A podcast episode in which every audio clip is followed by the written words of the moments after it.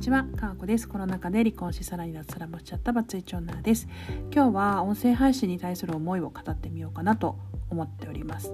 えっ、ー、とですね、私があの運営でも関わっているエビジョンプラスというコミュニティがあるんですけどその中であのコラムというのが週に1回上妻さんが書いてるコラムというのが流れてくるんですね。でそのコラムについて、えーと、振り返りをする考察をするというライブを私とお寿司くんで立ち上げています。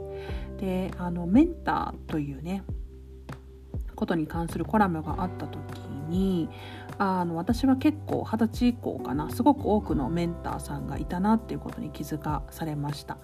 常に相談できる相手がいてこの人のようになりたいと思う人が身近にいてその人たちを憧れとして、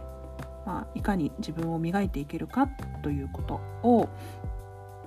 思って生きてきました。でその流れの時そのコラムのねあの話の流れであの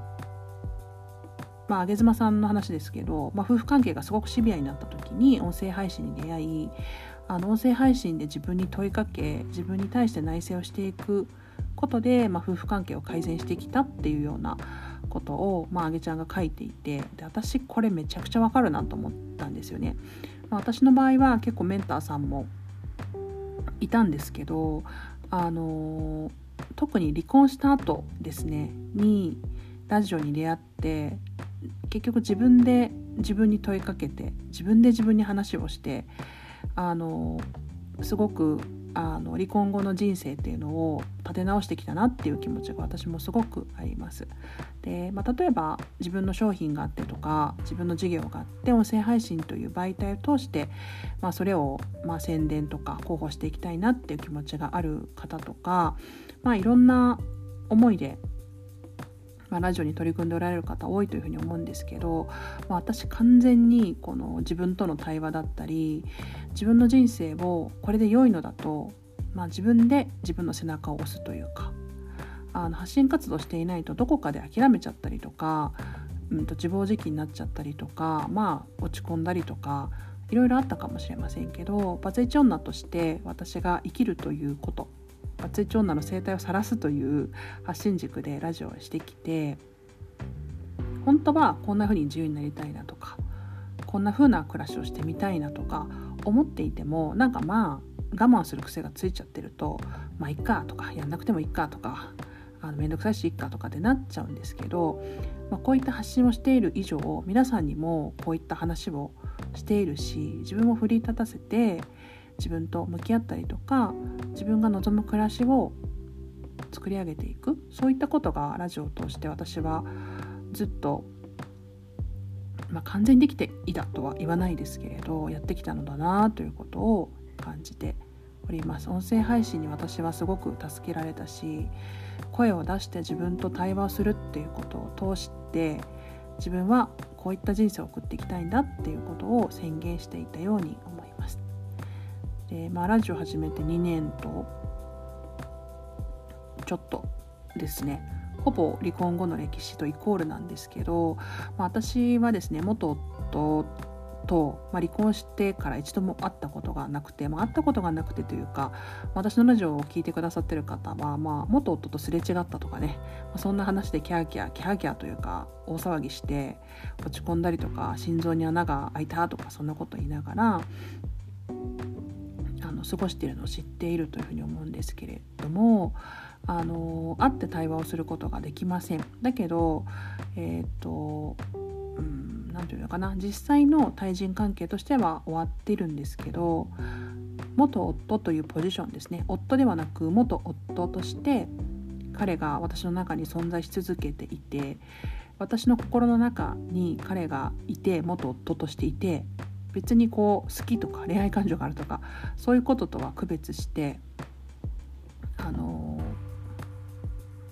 元夫と向き合う作業だったりうん関係構築もう一度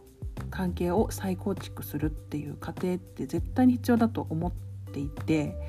うんまあ、それだけのためにラジオをやっていたわけじゃないけど、まあ、3割4割ぐらいはそういったことであの私はラジオをしていたなと思います。なんかこうあんまり元夫のこと喋ってるのも微妙だなと思うから、まあ、そこそこにしてはいましたけれどやっぱりそうだなうんまあ恨んでもないしうんとなんだろうな元夫のせいで不幸になったとか、あ、そういったことは思ってないですけどやっぱりあのパートナーだった長年パートナーだった方がパートナーで亡くなるということをまあ一旦受け入れそこからなんかいい形で思い出として残していくという作業はあのすごく大切だと思うし、まあ、私はですねあのなんていうの？なくしたわけではないのであの命をなくすのなくすですけれどもやっぱりパートナーの方に先立たれてずっと心の作業をしている方とかもいるというふうに思うんですけどまあそうではないけどもそれに近いような私は心の作業っていうのをあの音声配信を通してたくさんさたくさんさせてもらってきたなというふうに思います。であとの残りのえー、と6割とか7割くらいは、まあ、自分の生きていく生き様っていうのがやっぱずっとねそういう人生を選んでこなかったから、まあ、これでいいんだみたいな風に思うためにもあの発信活動をずっと続けてきて自分を肯定できているなというふうに感じます。なので本当に音声配信に救われたと思ってますしあの音声配信を通してたくさん自分と話せたことたくさん自分と対話できたこと。いろんな人とお話ができたこと。本当に良かったなと思ってて。もうやめるわけじゃないけどなんかやめるわけじゃないのに良かったなみたいな話をしてますけど、まあ、こういうルーティンが自分の中にあるっていうのはすごく大切なことだなと思いますね。でも、まあ、基本的に私あの苦手意識というか、まあ、向いてないっていう気持ちはずっとあるんですけど、まあ、でもそれでもね自分のためになってるし自分がただただ楽しいことをやるだけとかね無意味なこと喋るだけとか、まあ、そんなんも自分の人生の彩りだなというふうに思うのであのこれからも末永くよろしくお願いしていきたいと思っております。かでした？